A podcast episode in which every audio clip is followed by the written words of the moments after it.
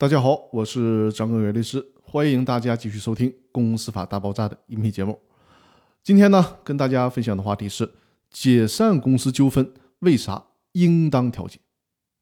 在我之前的音频里面提到过，股东提出解散公司的诉讼，往往并不是真的希望公司解散，很多的时候启动这个诉讼是想迫使其他股东或者是公司以一个满意的价格来购买自己的股权，或者呢是想自己。来购买其他股东的股权，让其他股东出局。在解散公司诉讼当中呢，法院要进行调解，这绝对不是法院多此一举，而是经过了大量的审判实践之后总结出来的办法，最终形成了司法解释。即便是面对矛盾极其深刻的股东之间，公司僵局几乎无法化解的情况，法院也要去努力的争取调解。而且在我看来，在这种情况下，法院甚至可以给双方当事人施加压力，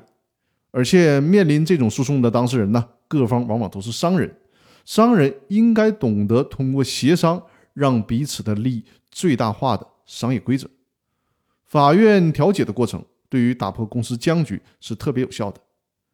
正因为双方都是商人，更容易理解调解方案的实质，而且呢，彼此都清楚眼下所处的困境，同时也应该认识到。不理性死磕是要承担商业风险的，所以说呢，在公司法司法解释二的第五条里面，最高法院才非常明确的告诉我们，人民法院审理解散公司诉讼案件应当注重调解。注意，这里面用的是更加强硬的语气，应当。那么现在大家应该明白最高法院的良苦用心了吧？